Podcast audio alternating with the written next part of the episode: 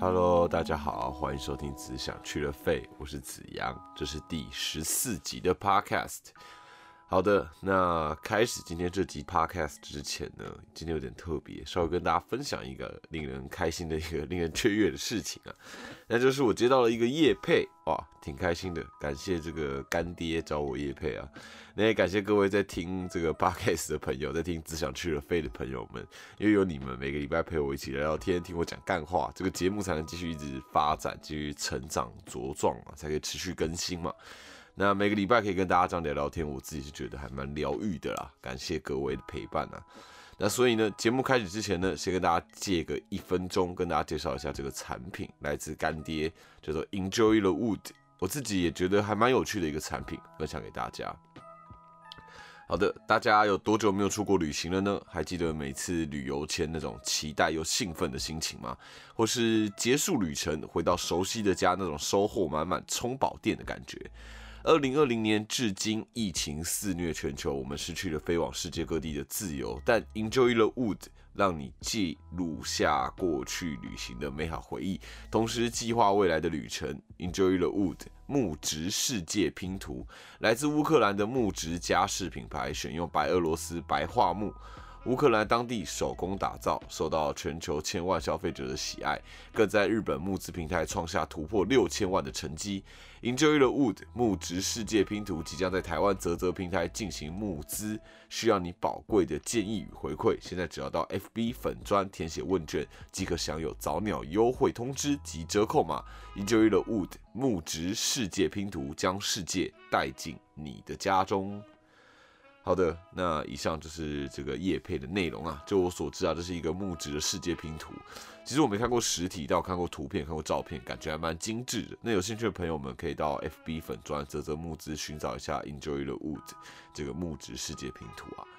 好的，那我们回到只想去的费，第一次叶配，我自己还是觉得有一点紧张啊。那赶紧回到舒适圈来聊一聊我想聊的这个戏剧，聊一聊我想聊的作品。那今天呢，要跟大家聊的作品是我自己很喜欢的电影的系列。之前也是跟大家介绍过几部不是院线片，但我很想跟大家分享的电影，像是第八集的这个《楚门的世界》嘛，第七集第七集的时候聊了《白日梦冒险王》，第六集的时候聊了《运转手之恋》，然后还有第十二集的时候聊了一下《少林足球》这几集这几部电影这样子。那今天呢，来跟大家分享这部电影，就像标题所说的，这部电影就是《型男飞行日志》（Up in the Air）。那这部电影呢，算是一部机场电影。呃，所谓机场电影概念上来说，就是许多场景都在机场啊、饭店拍摄的。那我们身为观众，我们看这些机场、看这些饭店场场景，也算是有一种借着荧幕出国了的感觉吧。那相信各位也很久很久没有出国了嘛，毕竟疫情还在持续的在肆虐嘛。然后虽然最近有消息说，博流跟台湾好像要旅游泡泡，不知道大家知不知道？就是好像很多疫情控制比较好的国家，也在接下来这个旅游泡泡的计划之内。政府就在跟这些国家洽谈，但所谓旅游泡泡就限制比较多嘛，像是完全不能自由旅行啊，不能你一定要跟团，然后团进团出的嘛。然后现在价钱听说也蛮高的，但愿意去的人好像还是很多，可见大家真的是被疫情闷坏了，对吧？那种不管有什么条件，只要能出国，只要能坐飞机，什么都好的感觉。那像去年啊，不是还有什么假出国吗？就是坐飞机在天空中兜一个圈这样子，然后也是听说也是一票难求嘛，新闻也都有报道，可见大家真是蛮想念出国的那个感觉吧。那疫情啊，除了让大家不太能出国玩以外，很多人生活工作也多多少少都受到一些影响嘛。不知道有没有人因为疫情而丢了工作？虽然一定是有人因为疫情而丢工作，但不知道在听的各位有没有人是受到疫情影响而丢了工作？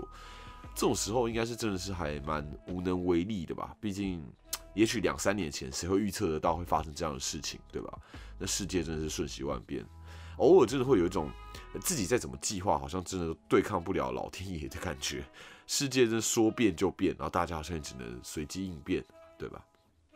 那不管是出国啊，或是不管是坐飞机，不管是失去工作，其实这几个主题啊，其实都跟这一部《型男飞行日志》（Up in the Air）。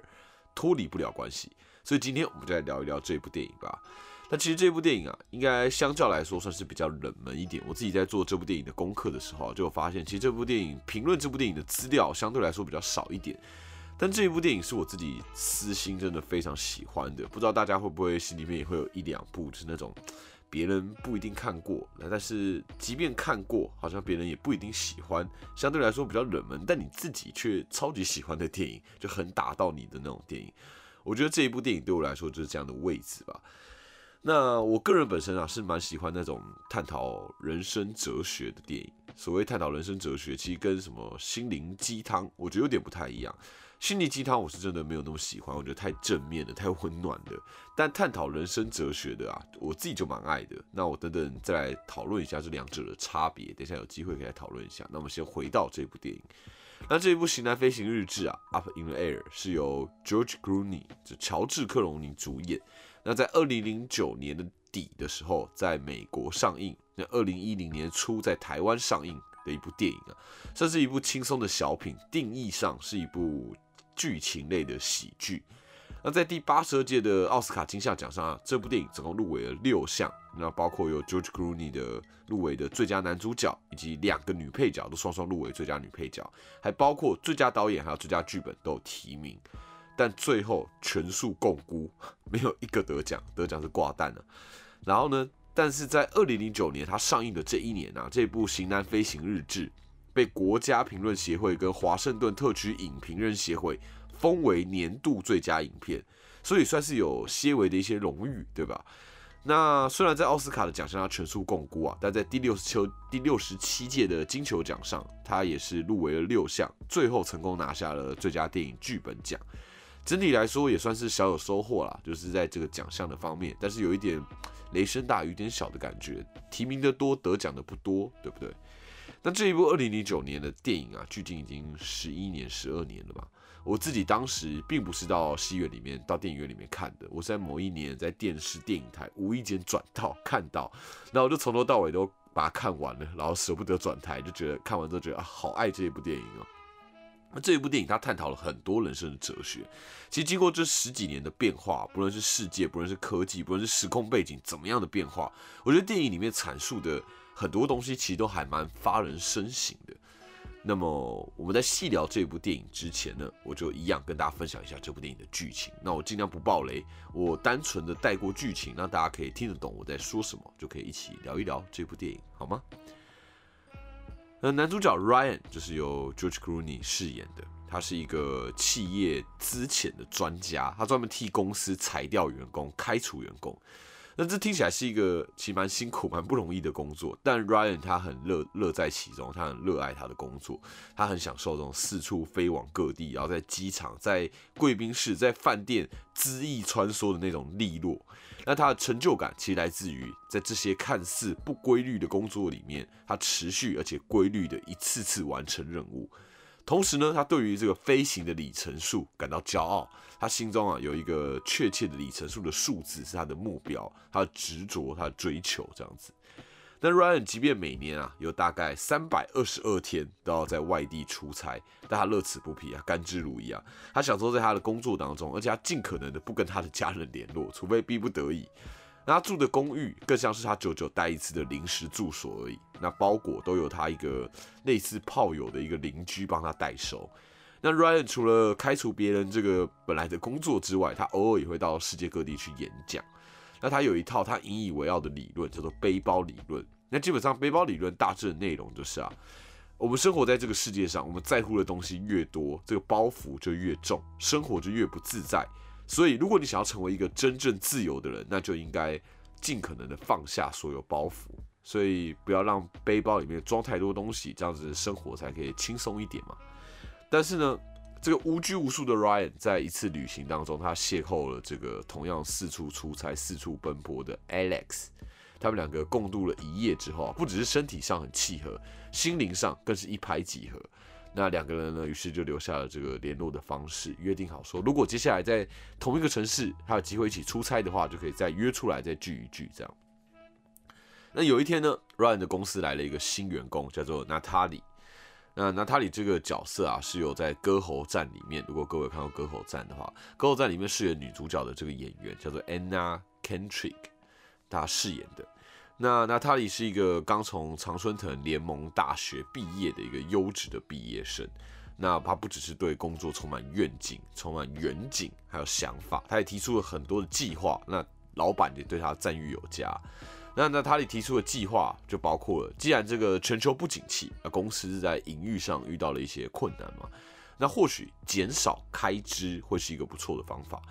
那减少开支，除了开除员工本身就是减少这个支出以外啊，开除员工的这个流程。如果可以建立一个网络的系统，用线上的方式完成，或许就不用像 Ryan 这样子四处奔波的人去开除别人。那不但可以减少公司营运的成本，还可以让像 Ryan 之类的人可以多多与家人相聚，不必在一个常年的待在外地出差这样子。但这件事情对 Ryan 来说一点都不是好事嘛？就像我刚提到的，Ryan 很享受他的工作，所以 Ryan 极力的反对这件事情。那 Ryan 除了自己很享受工作以外，Ryan 也不觉得。开除他人用视讯的方式是可行的。那两个人争执不下之际啊，老板于是就决定了 派出，不好意思，啊喉咙不太舒服。老板于是决定啊，派出娜塔莉跟跟随 Ryan 一起去出差，希望娜塔莉可以从 Ryan 的身上学到开除员工的技巧，同时评估线上开除员工这个的这个这个方式的可能性，这样子。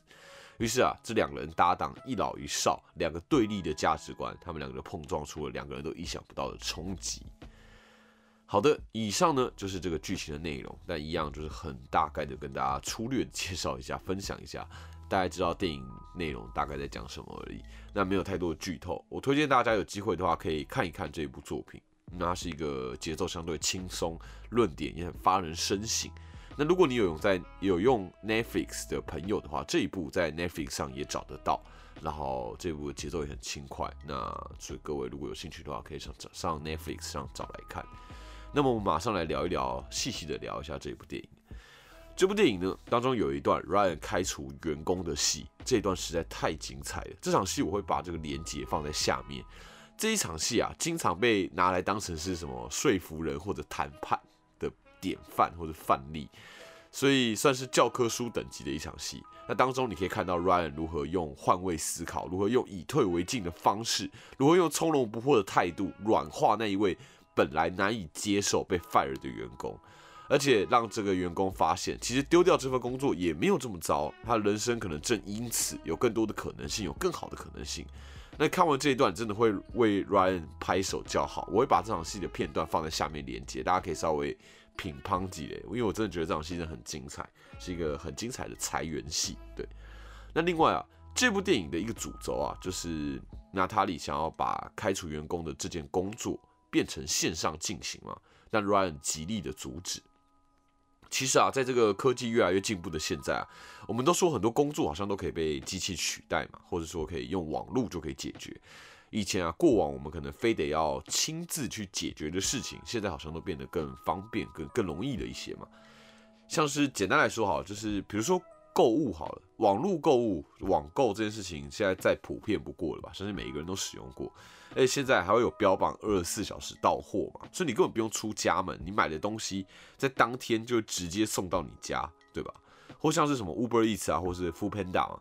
三五年前我们真的是没有这种食物外送嘛，大家都是要自己出去买。但现在你根本你可以一个礼拜、一个月你都不出门、不踏出家门，好像完全不会有问题。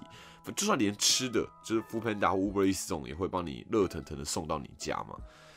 但我觉得啊，即便现在这么方便，现在好像生活品质好像有变好，但有一些自己亲自去做的事情，很多时候还是无可取代的嘛。像是我们谈到购物，即便现在购物变得这么方便，很多人还是很享受逛街嘛，因为你也享受在那个衣服在那边试穿很多次，然后多套几件，多试试看不同的穿搭，最后哎好像反悔什么都没有买，这个过程其实也是蛮享受的。或是购物之余啊，你买了一些自己本来没有想要买的一些小东西，但那小东西可能成为你当天的小确幸，有时候会发生这样的状况，对不对？所以我觉得啊，我们的生活很多东西虽然被这个科技取代，在这被科技取代的时候，其实感受上多多少少都产生了一些变化。那这个变化的过程当中，那些缺少的感受，通常都是这个科技所无法给予的。所以你实际上完成了事情，但感受上却没有那么完全。就如同电影里面被开除的这个员工们，他们所要面对的是失业。那失业是一个。是一个有有有重量的一件事情啊，他们会因为失业失去经济的来源，会影响到生活，会打乱他们本来的人生的计划，甚至他们可能对家人的计划都会被打乱，甚至可能家人对他的信任会破灭，甚至可能工作就是这个员工他的所有嘛。所以或许那些被开除的员工，理性上的确是需要的是一些转职的建议啊，或一些工作上的辅助，当然没有错。但心理上，他们真正需要的是尊严嘛？他们需要被尊重，需要被好好的对待。如果如果有好好的对待，好好的沟通的话，我觉得某种程度上，他们过往为这个公司付出的努力，才比较像是被认可了，对吧？我想我们每一个人都很希望可以被他人认可，或许这样才可以证明我们有价值。而这些员工也需要被这样尊重，被这样认可，他可以证明他们自己的存在是有意义的，是有价值的感觉。所以越简化这个开除的过程，反而是让被开除的人更感受到不被尊重，对吧？那么的确，同样是开除了，但线上开除好像就更加的不好过了。那如同电影里面提到的，啊，就是用视讯开除一个人，有点像是你的男朋友或女朋友，就是没头没尾突然传了一封讯息跟你分手，那这种突然被抛弃的感觉，感觉一定很差，没有人会喜欢的。所以这里面提到这东西，我也觉得相当有趣。这个论点，这个这个相互的畸变。那另外啊，在 Ryan 在带领娜塔莉在完成他的机场程序的时候。他还非常刻板印象的说啊，就是诶，如果你想要快速通关啊，就要排在这个亚洲人后面，就避免带小孩的，他婴儿车都很难很快收完，然后老人都很慢，那亚洲人最利落，亚洲人很快这样子。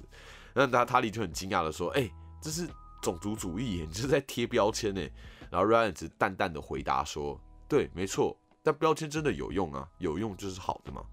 这段我也印象蛮深刻的，在于说，我自己也很常会容易陷入那种。政治正确的框架里面，好像政治正确就一定是对的，好像刻板印象就一定不好，一定不对。但其实为什么会有这些标签、这些刻板印象的存在？多多少少也都有它的道理嘛。如如果你可以适当的使用这些标签，或许你在许多事情上你会更得心应手，也不一定。那么标签就真的帮助到你了。所以只要自己知道自己标签的目的，然后认真思考过，没有造成他人的伤害，或许。不是那么非黑即白，像是我可以跟各位分享一个小故事，就跟标签有关。我自己啊，以前曾经在这个照相馆打工，然后我们员工之间会会交班嘛，但有些时候那个分证件照、大头照的时候啊，要一个一个对资料，其实很花时间。但是你又很怕会搞错照片，毕竟照片是一个蛮私人的东西，大部分的人不想要自己的照片出现在别人那里，对吧？所以后来啊，我们为了不要搞错，但是为了方便可以快速一点，我们就用便条纸，然后特别标注这个客人他的特征或特质。那单纯只是为了我们员工自己工作上方便，拿给客人之前就会撕掉了。那因为只会给自己人看，我们那个特征跟特质就不用多顾虑了嘛。所以特质常常是很毒舌，但是却用。超级精准的，然后我们常常会不避讳，我们就不避嫌，我们就直接写，我们就写说，比如说这个这个这个客人是什么地中海秃头金丝眼镜这样，或是呃紧身衣的胖子 之类的，就很过分，但是却有很明确的特征。那后来我们因为这样子，工作也变得超有效率的，也很难搞错。所以啊，我我知道这样好像有点缺缺德，我们当下也觉得，哎，这好像有点糟糕，然后有点政治不正确。但真的是单纯为了工作方便，然后你过了也就忘了。所以当下其实觉得，哎，这真的是一个其实蛮有效率的一个方法，就是用贴标签的方式你分类，这样的工作方式其实也真的跟 Ryan 的想法不谋而合，对吧？然后所以我自己看到这一段之后，觉得，哎，特别有感，我懂这种感觉。好，那我们来聊聊这个演员吧。那 George Clooney 就是乔治克隆尼，就是这部电影的主角嘛，他也是全球公认的帅哥。那网络上你可以找到他年轻的照片，他真是帅到不行。但我自己是觉得他他有点年纪之后啊，变得更有味道，更迷人。我觉得这个帅更成熟这样。那在这一部《型男飞行日志》里面啊，乔治克隆尼也真的是一个魅力无法挡，你可以感受到他饰演的 Ryan 的的的潇洒自在。但有些时候在言谈间，你会看到 Ryan 他的挣扎。那 Ryan 的内心其实相对保守的，像是他第一次跟 Alex 聊到性的时候，聊到他们在飞机上做爱打炮的时候，他发现 Alex 比他还要大胆，他一时之间有一点反应不来。然后以及他的询问，他他询问他的邻居，就是问他说，帮他邻居帮他收包裹嘛，他就问他邻居说，哎，那晚上你要不要一起来坐一坐？然后邻居就跟他说，哦，我交男朋友了。然后他就哦。那没事没事，祝福你这样。他被打枪之后，表现的一副蛮不在乎、蛮不在乎的样子。那他是一个孤独的人，他表现的落落大方。我觉得这样的角色，乔治克隆尼表现的相当生动，甚至你可以看到这个角色他的矛盾和挣扎，然后又很爱表现的无所谓的样子。我觉得这样的这样的矛盾的感觉啊，乔治克隆尼算是把他演绎的相当生动，但又兼具魅力。另外啊，两个女配角也都非常出色，毕竟他们两个两个女配角都入围这个奥斯卡最佳女配角嘛。那饰演娜塔莉的这个 Anna Kendrick，她也是有一种。初生之犊不畏虎的感觉，毕竟当时她在拍这一部《型男飞行日志》的时候，她也还没有主演《歌喉战》嘛，所以他算是相当年轻而且没什么经验的年轻演员。但面对乔治·克隆尼这样子老江湖啊，他在气势上也丝毫没有逊色。那如此一来，两个人的价值观的碰撞也才更加精彩，也才更加有看头嘛。那身为观众，你才感受到这两个价值观势均力敌，好像没有谁对谁错的时候，才会更加挣扎。那整体来说啊。这一部《型男飞行日志》，就像我前面提到，它是一部人生哲理的电影。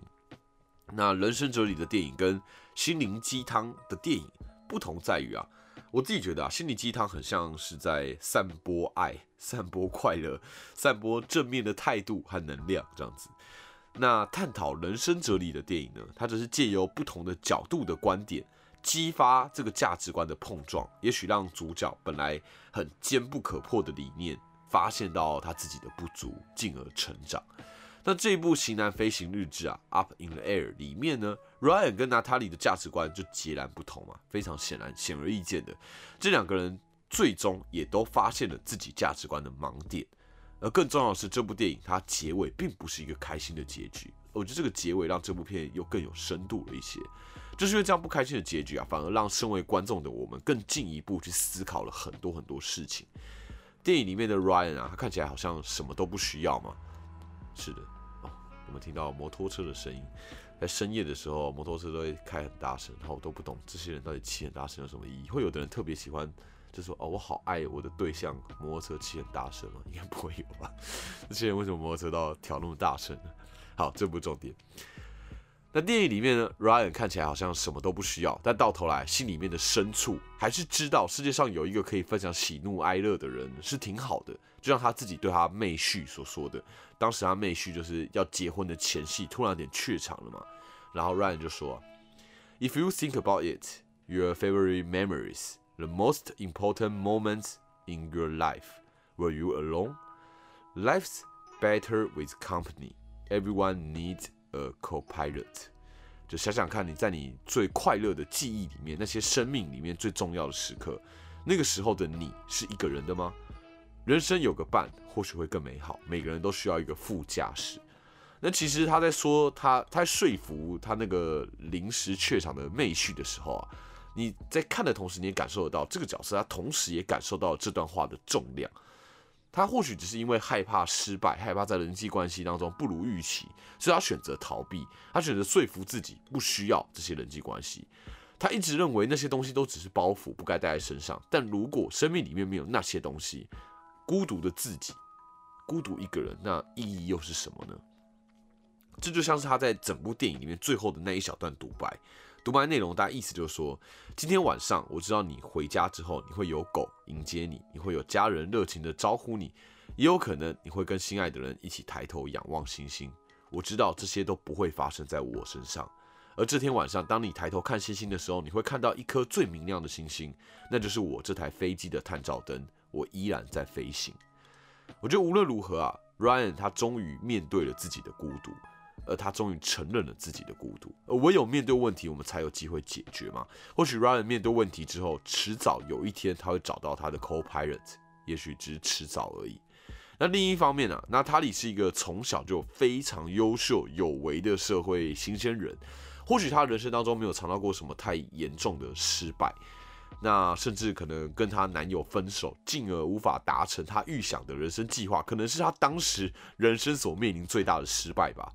那最后，善于规划的娜塔莉也终于体认到了，世界上有太多事情是规划不来的，永远都会有计划之外的事情会发生。这个想法，这个 idea 其实让我想到《寄生上流》里面的电影的后段，爸爸跟儿子在家里淹水之后，不是躺在体育馆里面一个紧急的救难中心，所有人都躺在那体育馆里面，然后爸爸就很绝望，儿子也很绝望，然后爸爸就问儿子说。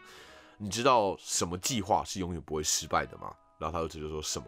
然后爸爸就说没有计划。你以为这个体育馆的每一个人都计划好了今天大家要一起睡在这里吗？我觉得这一段话其实也很有哲理。当然，我们的确能够计划，但我们始终都要认命。事情不如计划的时候，这件事情是理所当然的，必然会不如计划。那么在这样的状况里面，或许很多事情并不是总是非黑即白，非得要照计划进行。那么你对于他人或许也会更加的宽容一些了，对吧？